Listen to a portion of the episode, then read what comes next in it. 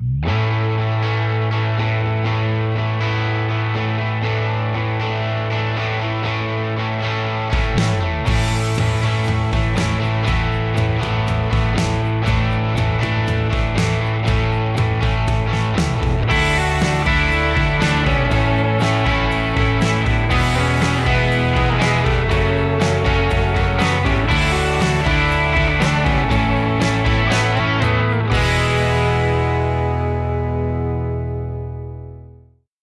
Boa noite, Chácara Paineiras.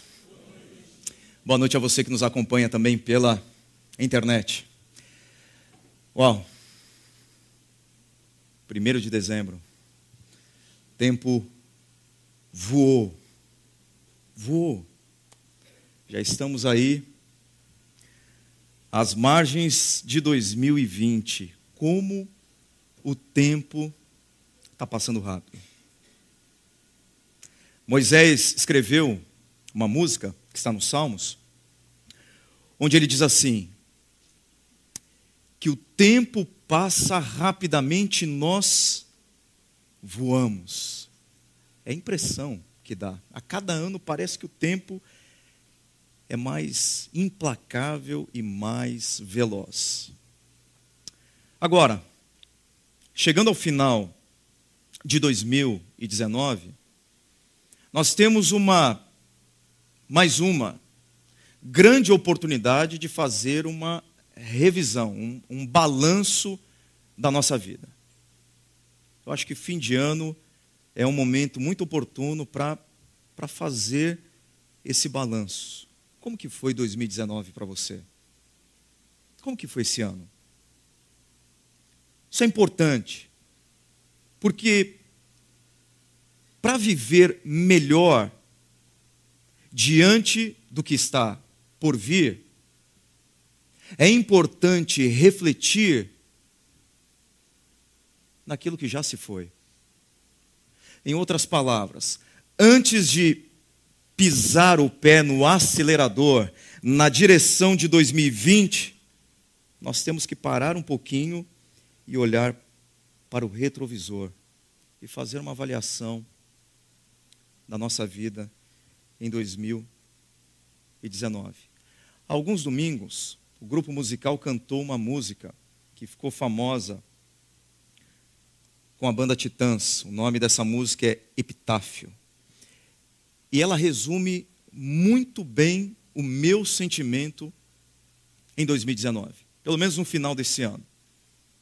Onde se diz: eu devia ter amado mais, ter chorado mais, ter visto o sol nascer, devia ter arriscado mais e até errado mais, ter feito o que eu queria fazer.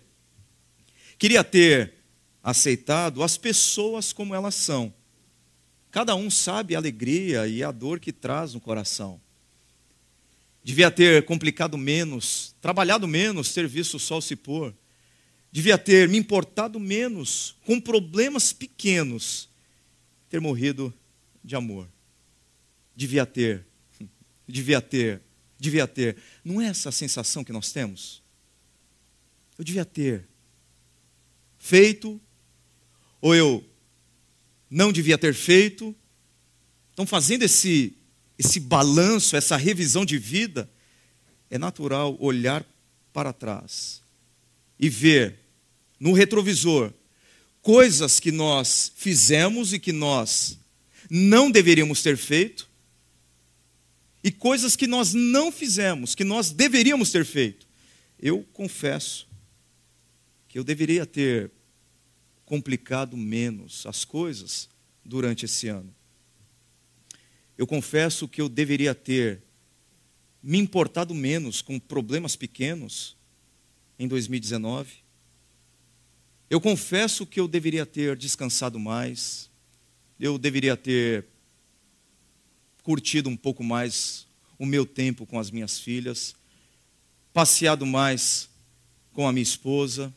Então eu olho para o retrovisor e eu sou levado a ter inicialmente um sentimento, digamos, de, de culpa ou de remorso por aquilo que eu fiz ou por aquilo que eu deixei de fazer. Eu vou usar culpa e remorso como sinônimos, como sentimentos que emergem no coração quando nós vemos os nossos erros no retrovisor ou quando as nossas falhas estão sobre a mesa. Culpa e remorso. Existe o lado bom da culpa. Não é verdade? Existe o lado bom. Uma pessoa que não sente culpa por nada, ela está emocional e psicologicamente doente. Um psicopata é alguém que não sente remorso ou culpa. Então, em algum nível, em alguma medida, sentir culpa é bom, é natural, faz parte da nossa vida. Agora, tem um lado ruim da culpa. O lado ruim é quando a culpa aprisiona você. É quando você entra nesse, nesse cárcere, nesse calabouço do remorso, que vai destruindo você aos poucos, silenciosamente. É um sentimento devastador. Devastador. O Salmo 32 foi o salmo escrito por um homem carregado de culpa. Por um homem que teve que conviver com remorso. Um remorso que o corroeu, que o adoeceu, que o fez enfermar, literalmente. O Salmo 32 foi escrito pelo grande rei Davi. O grande rei Davi.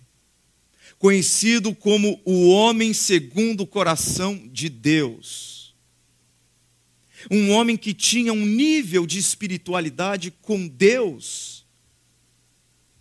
que eu não chego nem a, a 1%.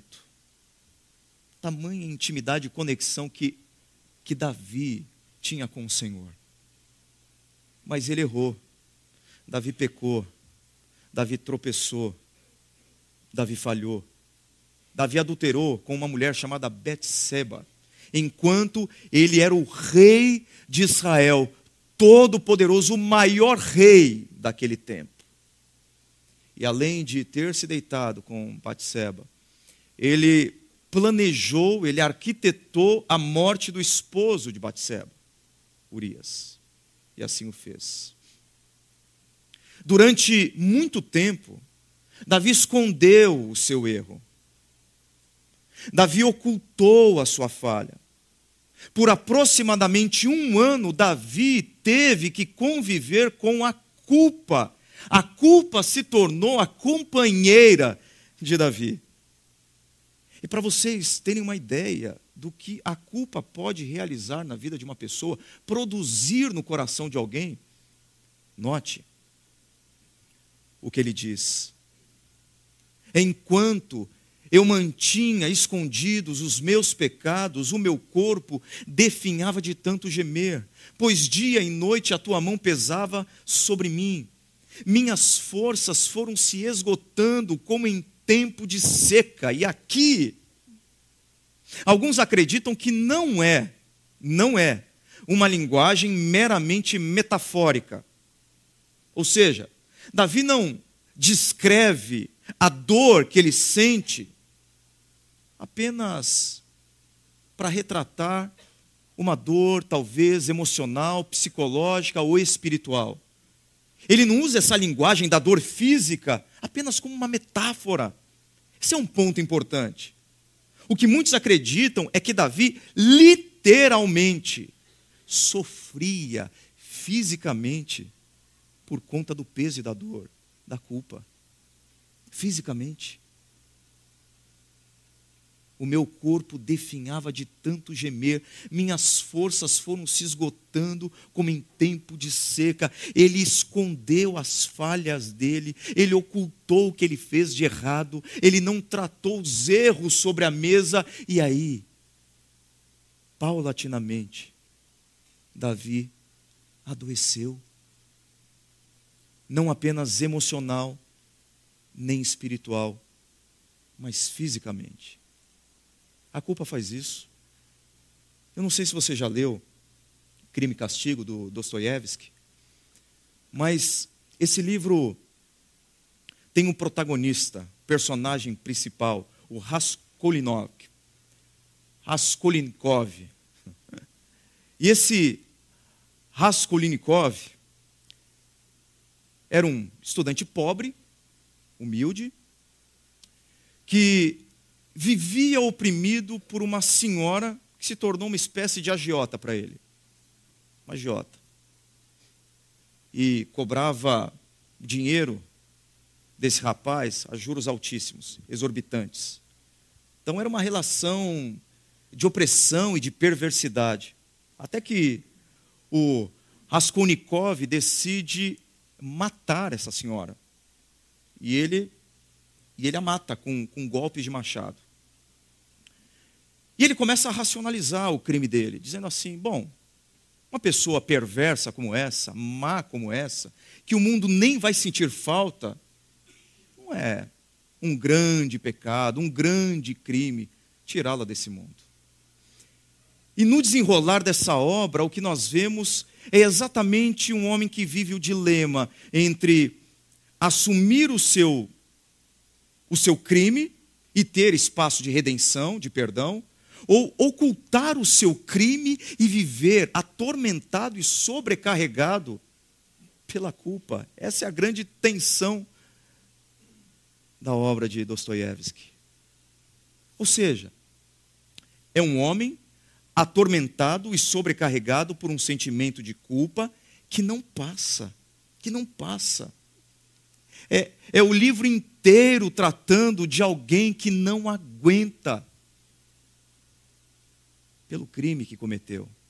Tentou esconder, tentou mentir, tentou negar, tentou racionalizar, mas ele chegou à conclusão que ele não poderia conviver com o peso e com a dor do remorso ou da culpa. Porque a culpa faz isso. A culpa atormenta e a culpa sobrecarrega. Eu vi recentemente uma matéria que é fruto de uma pesquisa da Universidade de Princeton, nos Estados Unidos. E, e nessa pesquisa, e depois se tornou uma reportagem, sobrecarregado pela culpa. A pesquisa mostra que isso é mais do que uma metáfora. É o nome é, da matéria, fruto dessa pesquisa. Nessa pesquisa, os estudiosos separaram dois grupos. Então, o primeiro grupo foi desafiado a relembrar de atos antiéticos praticados por eles.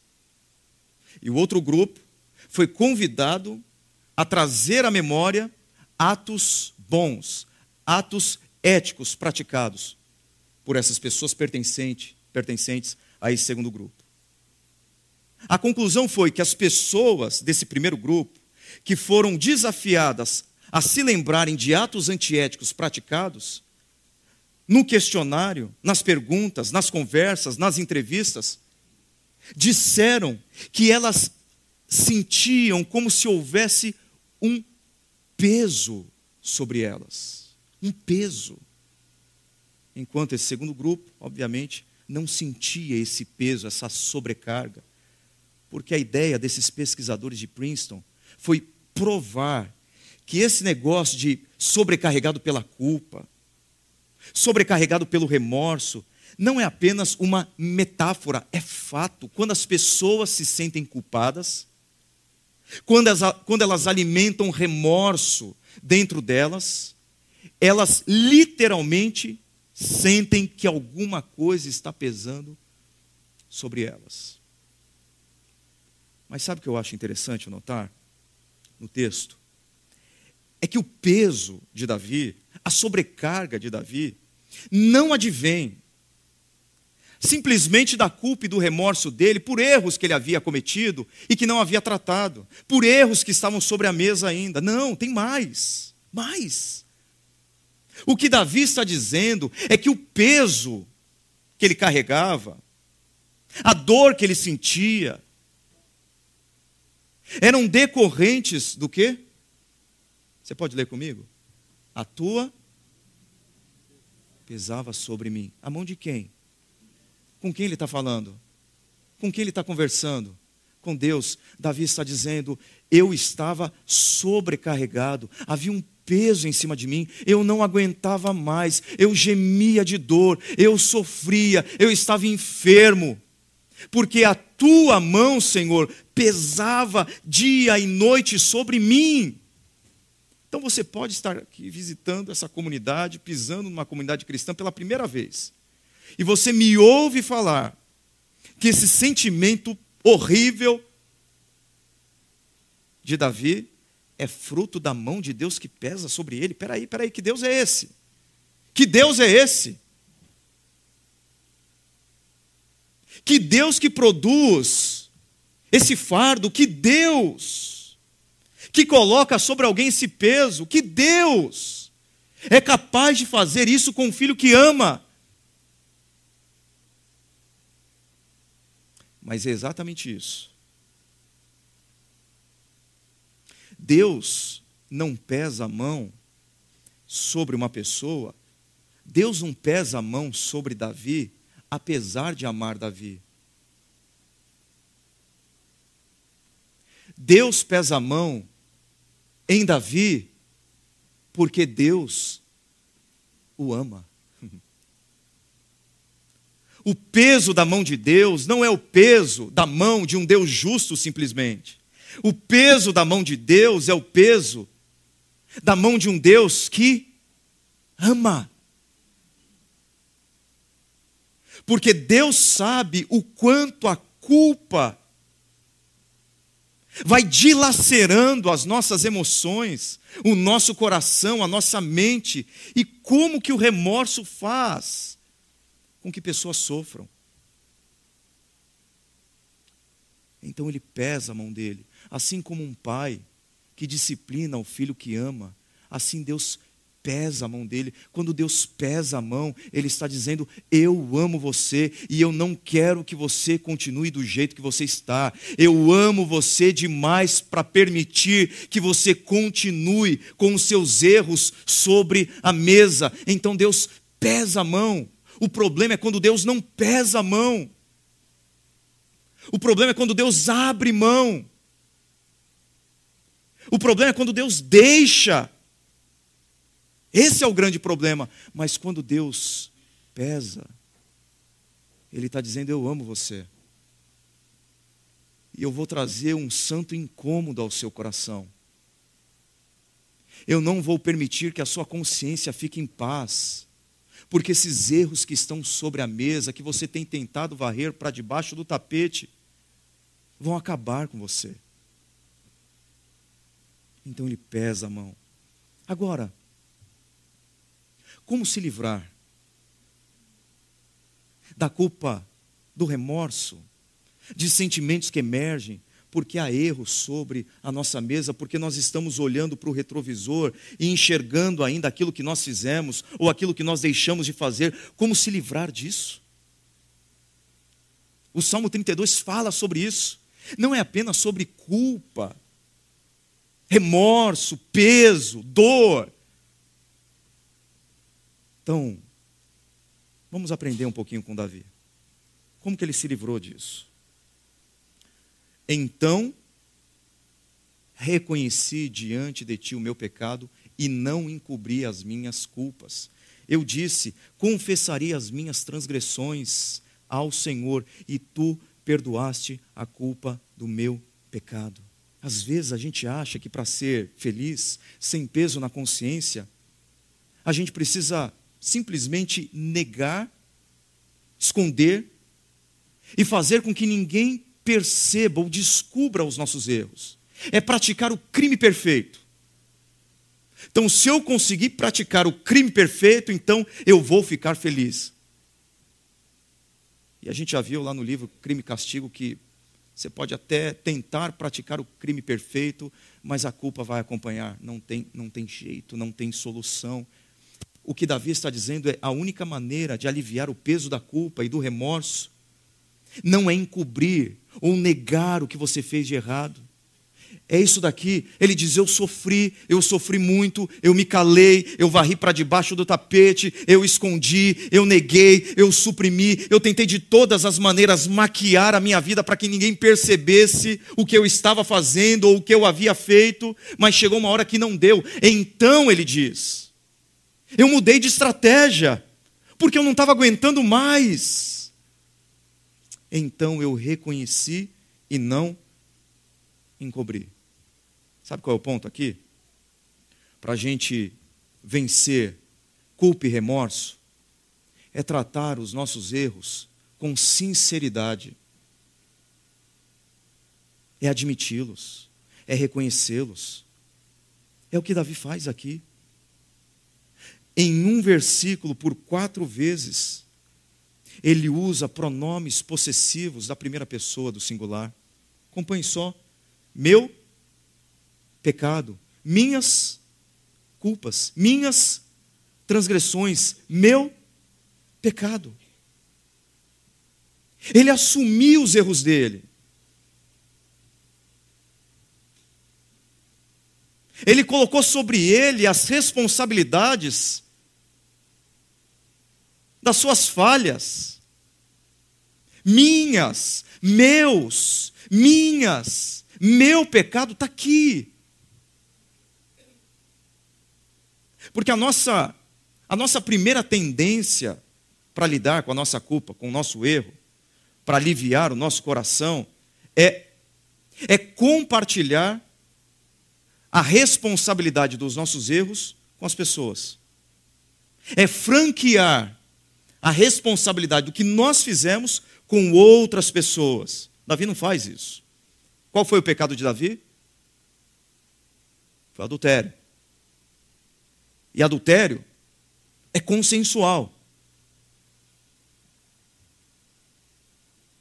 Mas Davi não diz, embora ele fosse rei todo-poderoso e tivesse poder sobre a vida de Batseba, ele não diz Deus, mas também eu estava lá no meu palácio e eu abro a minha janela e tem uma mulher maravilhosa tomando banho, nua, na frente da minha janela. Deus, eu errei, mas Batseba se insinuou para mim. Ela forçou a barra, ela se ofereceu, ou ela não ofereceu resistência. Mas Deus, eu errei, mas também. Vocês veem ele fazendo isso aqui? Esse é o jeito certo de tratar os nossos erros. Repito, nós temos uma tendência perigosa de racionalizar o que nós fazemos de errado. Racionalizar é arrumar bons argumentos para más atitudes. Então, eu sou assim porque eu não tive as mesmas oportunidades do que as demais pessoas. A minha esposa não me respondeu afetiva e sexualmente, e isso justifica a minha indiferença, a minha frieza para com ela. O que eu estou fazendo não é nada demais se comparado àquilo que as outras pessoas fazem. Olha para Davi. Ele estava sofrendo por causa de erros sobre a mesa, que fizeram com que o coração dele fosse tomado por sentimentos de culpa e de remorso. Mas ele diz: Então eu reconheci diante de ti o meu pecado e não encobri as minhas culpas, confessei as minhas transgressões e o meu pecado. Ele diz: Senhor, pecado é meu. Eu não estou dizendo para você que as pessoas não colaboram para que você para que você faça opções erradas na sua vida. Não é isso que eu estou dizendo. Eu acredito que pessoas, situações contribuem, colaboram para que nós façamos opções erradas na nossa vida. O que eu estou dizendo é que quando nós fazemos opções erradas, mesmo aquelas que nós fizemos, mesmo aqueles caminhos que nós escolhemos, pela pressão de algumas situações e algumas pessoas, nós não podemos franquear a responsabilidade dos nossos erros e atenuá-los, dizendo assim: tudo bem, eu errei, mas também. As pessoas e situações influenciam você, mas elas não podem determinar quem você é e o que você vai fazer. Sua esposa, seu patrão, seus funcionários, sua empresa, seu sócio, são pessoas que influenciam você. Mas não determinam o seu comportamento. Ou não podem determinar. É o que Davi diz.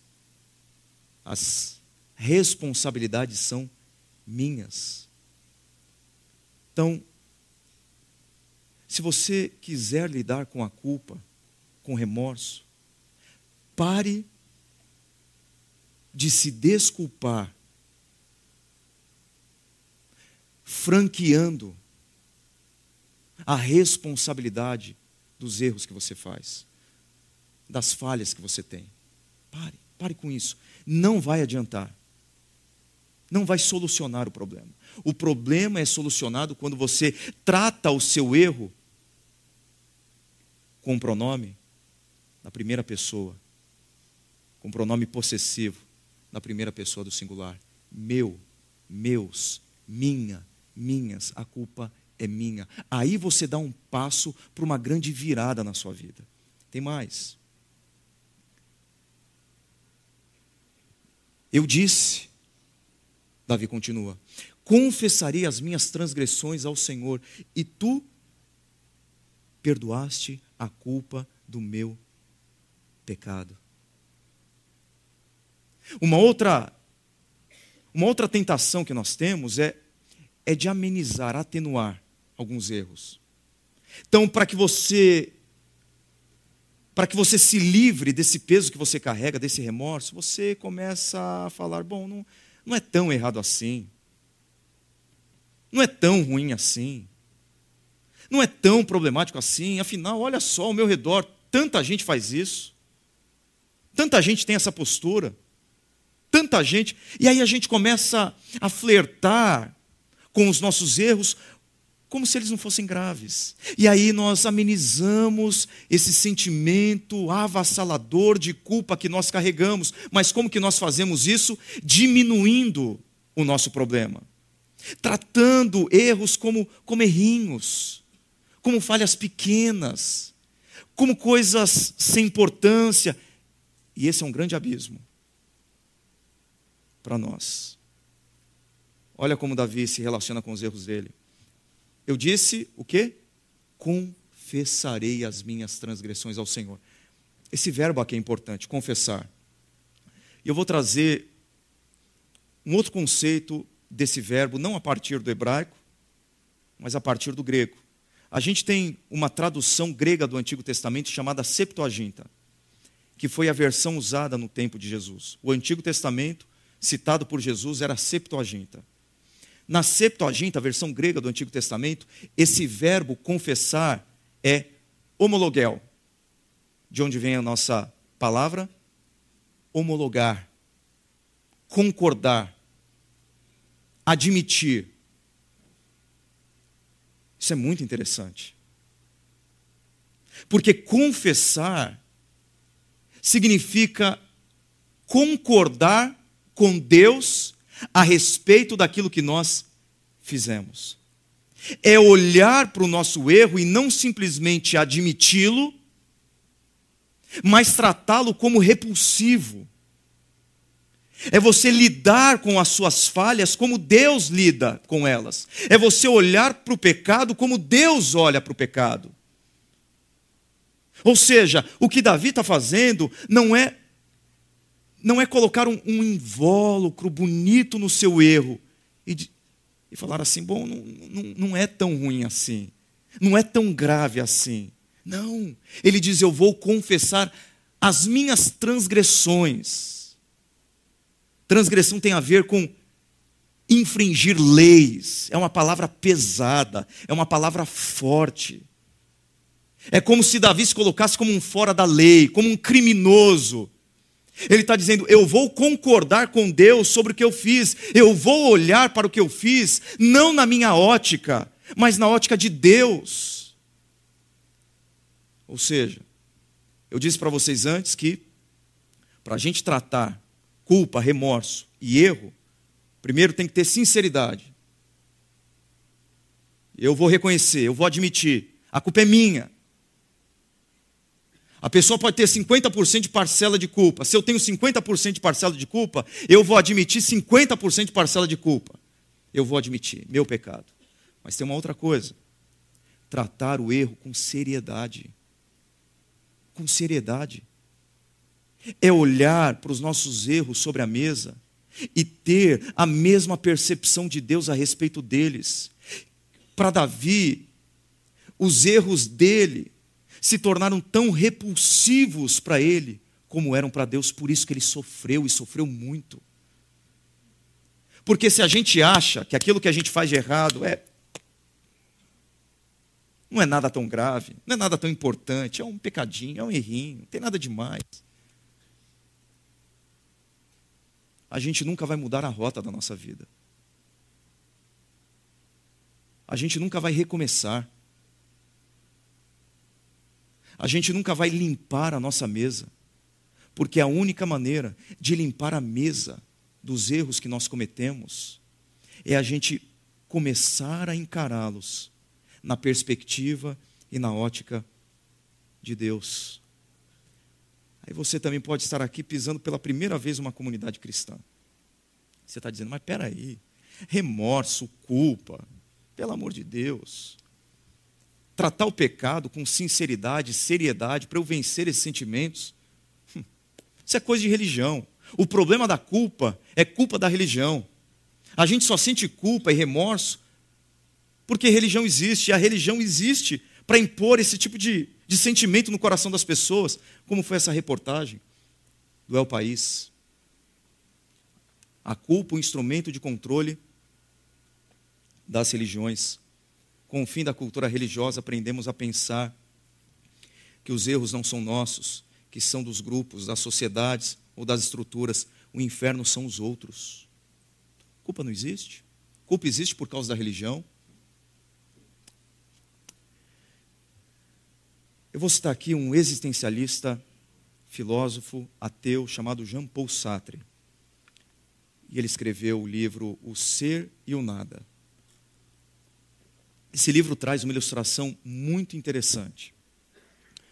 E a ilustração é de uma pessoa dentro de uma sala. E nessa sala há uma fechadura. E quando essa pessoa olha através da fechadura, ela enxerga outras pessoas ali, que não sabem que ela está os observando. Então essa pessoa se torna espectadora não vista. E o sentimento dessa pessoa é um sentimento de empolgação, de alegria, de vibração, porque ela está vendo pessoas que não podem vê-la. Sabe aquela coisa de, puxa, eu queria ser uma mosquinha para entrar naquela sala e ouvir aquela conversa. Como seria bom poder estar ali sem que ninguém me visse. Me tornar uma pessoa invisível só para observar, só para ouvir, só para saber o que eles estão conversando. A gente carrega um pouco disso de querer ser o espectador não visto. As redes sociais estão aí para não mentir, de você visitar alguns perfis sem que as pessoas saibam que você está fazendo isso. Mas aí ele diz que de repente a pessoa dentro dessa sala percebe que tem uma fechadura atrás dela. E quando ela olha para essa fechadura, o que ela percebe? Alguém também observando. E o sentimento gerado no coração dessa pessoa é é de um incômodo insuportável. Afinal de contas, existe alguém olhando para ela, a vendo, a assistindo, as suas atitudes, as suas palavras, os seus comportamentos. Isso é aterrorizante, Sartre diz. Por quê? Porque nós vivemos tentando controlar o que as pessoas veem em nós. Na verdade, nós não queremos que as pessoas saibam quem nós somos. Porque existem coisas na nossa vida que nós queremos esconder delas. Por uma razão? Porque temos vergonha de mostrar algumas facetas da nossa vida. E se as pessoas observarem essas facetas escondidas da nossa vida, essas fissuras do nosso coração e fendas da nossa alma, nós sentiremos o quê? Culpa e vergonha. O que esse existencialista, esse filósofo ateu está dizendo é que culpa e remorso e vergonha não tem a ver com religião faz parte da nossa natureza, nós somos assim, no fundo, todos sabemos que há algo errado conosco, todos nós queremos cobrir quem somos, você nunca é a pessoa que você deseja ser. Você não consegue cumprir com os padrões que você estabelece para você, não a religião, mas você mesmo. Você não consegue. Então você precisa esconder quem você é. Nós estamos o tempo todo nos cobrindo das pessoas. Às vezes nós trabalhamos demais porque nós queremos nos esconder. Às vezes nós estudamos demais porque nós queremos nos esconder. Às vezes nós queremos muito dinheiro porque nós queremos nos esconder. Às vezes nós mentimos demais porque nós queremos nos esconder. Às vezes nós queremos o corpo perfeito porque nós queremos nos esconder. Às vezes nós buscamos um relacionamento porque nós queremos nos esconder. Muitas das nossas ações na vida decorrem do fato de que nós queremos cobertura para que ninguém nos enxergue.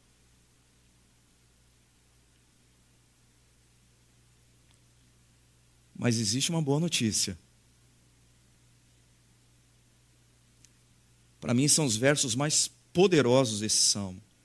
Quando Davi diz: Como é feliz, como é feliz, como é feliz, como é feliz. Esse salmo fala de felicidade, de paz, de alívio, como é feliz. E essa expressão no original dá a ideia de, de um bem-estar completo. Não é apenas uma felicidade passageira, é um estado de bem-estar perene, contínuo. Como é feliz? Quem é feliz? Feliz é quem conhece aquele diante do qual você não precisa se cobrir para amar você. Essa pessoa é feliz.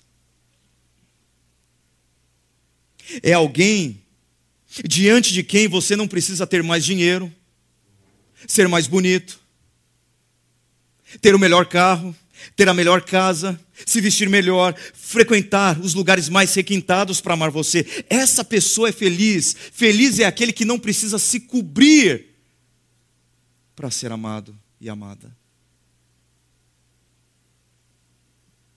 Não precisa se esconder. Feliz é aquele que pode ser quem é, sem medo de não ser amado. Feliz é aquele que pode ser quem é, sabendo que o Deus narrado nesse salmo, descrito nesse salmo, ama você, mesmo conhecendo você. Porque às vezes eu não quero me revelar às pessoas e eu escondo algumas coisas da minha vida, por quê? Porque eu não quero perder a admiração delas. Eu quero que elas me amem. Então, às vezes, eu minto, porque eu quero que elas me amem. Às vezes eu tenho algumas posturas na minha vida porque eu quero que as pessoas me amem. Às vezes eu quero conquistar algumas coisas na minha vida profissional porque eu quero que as pessoas me amem. Então eu preciso me esforçar demais para receber amor delas. Eu preciso me cobrir o tempo todo. Eu preciso esconder as fendas da minha alma. Eu preciso varrer alguns erros para debaixo do tapete. Mas esse salmo trabalha aqui a ideia de um Deus que, embora me conheça, me ama do jeito que eu sou. Isso é libertador. Existe alguém nesse mundo diante do qual a minha alma está desnudada e que mesmo assim olha para minha feiura moral e diz: Eu amo você. Como é feliz aquele que tem suas transgressões perdoadas e seus pecados apagados. Como é feliz a quem o Senhor não atribui culpa e em quem não há hipocrisia. De acordo com Davi, a felicidade, todos estão em busca da felicidade, não é mesmo? Olha só, como é feliz, como é feliz. Quem é feliz, Davi? Fala para mim, conta para mim qual é o caminho da felicidade. Ele diz: o caminho da felicidade não é ter mais viagens, não é ter mais dinheiro, não é ter o corpo perfeito, não é ter o carro do ano, não é ter os melhores amigos, o melhor casamento, os melhores filhos, a melhor família. Felicidade depende de você confessar os seus erros, colocar os seus erros diante da mesa e ouvir a voz de Deus dizendo para você: Eu sei de tudo isso e apesar disso eu amo você, você está perdoado. Olha só a progressão transgressões perdoadas. E aí Davi vai além, não apenas transgressões perdoadas, ele fala de pecados apagados. E não apenas isso, ele fala sobre alguém que não tem mais culpa. Então Deus perdoa, depois apaga e depois ele nem considera você culpado por aquilo que você fez. Parece que é aqui uma progressão dos atos de amor, de bondade, de graça de Deus em relação àqueles que erram Há três tipos de pessoas no mundo: aquelas que se acham boas demais e que não precisam do perdão de Deus, aquelas que se acham ruins demais e que não merecem o perdão de Deus, e aquelas pessoas entre as quais eu me incluo, que se acham ruins demais para serem perdoadas, mas que confiam que Deus é bom demais para perdoá-las.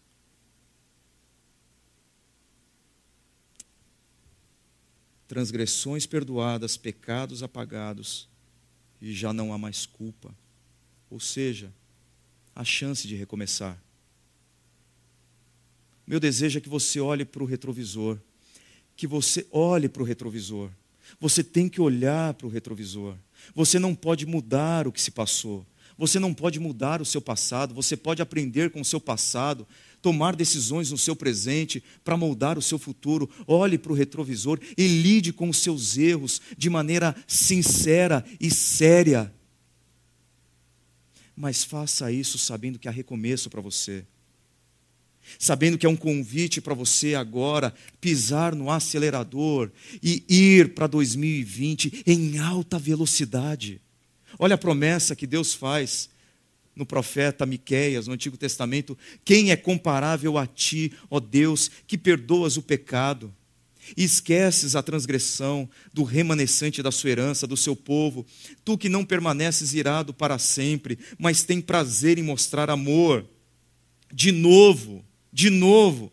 Você diz, mas eu já fiz tantas reavaliações na vida, tantos balanços, tantos. Já olhei demais para o retrovisor, mas eu continuo, eu continuo tropeçando na minha vida. E eu digo para você, o que está escrito ali no 19? De novo terás compaixão de nós, pisarás as nossas maldades e atirarás todos os nossos pecados nas profundezas do mar. E nesse mar ele coloca essa plaquinha aqui. Acabou.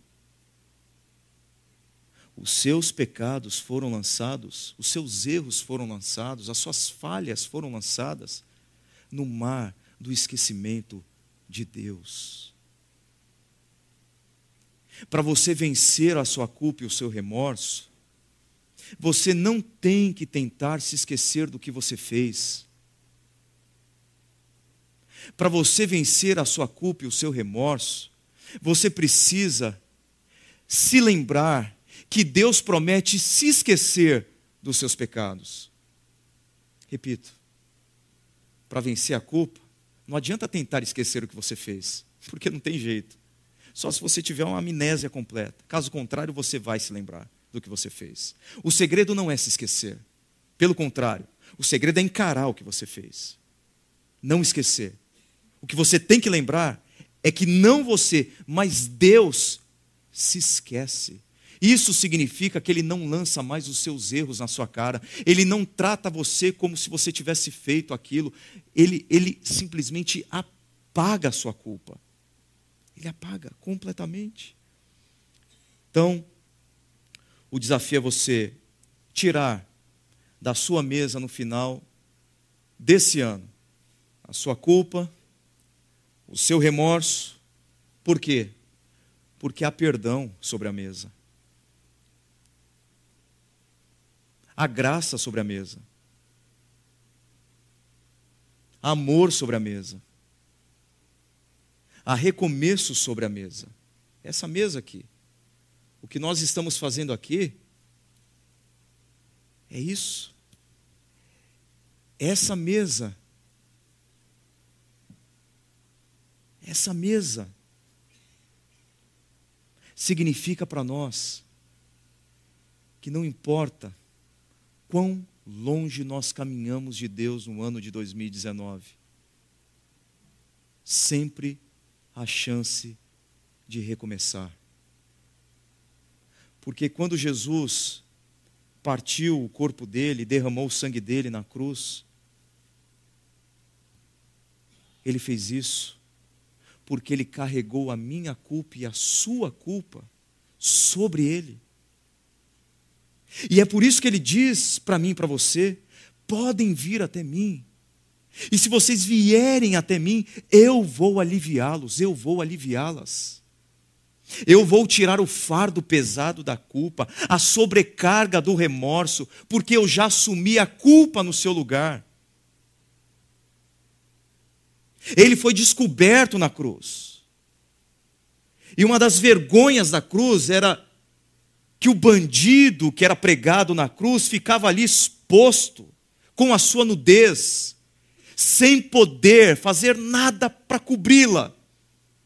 Jesus foi despido naquela cruz. A nudez de Jesus foi exposta, ele foi envergonhado publicamente, para que eu e você fôssemos cobertos pelo amor, pela graça e pelo perdão de Deus. Sabe qual é o desafio que eu lanço para você? No final de 2019? Para você assumir uma outra postura na sua vida. A partir de agora. Você olhou para o retrovisor, você encarou seus erros, você fez um balanço, você lidou com seus pecados, você confessou. Agora, tome a decisão, a partir desse momento, de se render mais de ouvir mais a voz de Deus, de viver mais a partir da sabedoria de Deus do que a partir das suas vontades, do que você acredita, do que você pensa, do que você sente, do que você acha. É o que Davi diz. O final do salmo é um conselho de Davi. É um convite de Davi para a gente receber o perdão de Deus e mudar de vida, porque o perdão de Deus elimina a nossa culpa mas cobra a retidão. A graça de Deus perdoa, mas a graça de Deus cobra a retidão. Não sejam como o cavalo ou o burro, que não têm entendimento, mas precisam ser controlados com freios e rédeas. Gente difícil de se submeter, gente difícil de seguir uma ordem, um caminho, gente que, que briga com Deus, que resiste, que não se rende. Caso contrário, não obedecem. Fale para Deus: Deus, aqui estão os meus erros, mas eu sei que eu sei que há chance de recomeço para mim, há perdão, há restauração. Mas a partir de hoje eu quero eu quero viver uma vida diferente. No final de 2020, eu quero olhar novamente para o retrovisor e chegar à conclusão que valeu a pena me render mais, me entregar mais, ouvir mais a voz de Jesus, ser guiado por Ele. Feche seus olhos. Quero que você faça um exercício rápido agora. Use, use esse minuto para você fazer um balanço de 2019. Você que nos acompanha também pela internet, faça isso. Deixa, Deixa Deus falar ao seu coração onde você tem pisado na bola, onde você tem errado, onde você tem pecado.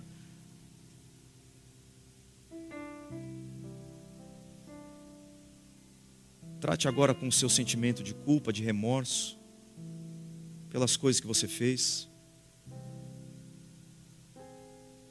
Pensa nisso. Diga assim, Senhor, eu vou tratar as minhas falhas com sinceridade e com seriedade. Com sinceridade e seriedade. Eu quero, eu quero olhar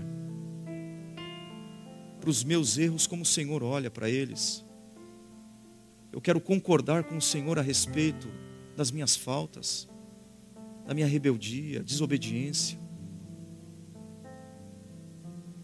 Me ajuda, Senhor, para que 2020 seja um ano exponencialmente melhor. A começar em mim, na minha postura como discípulo de Jesus, como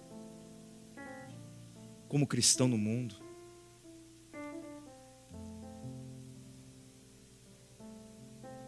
Concorde com Deus sobre as suas falhas.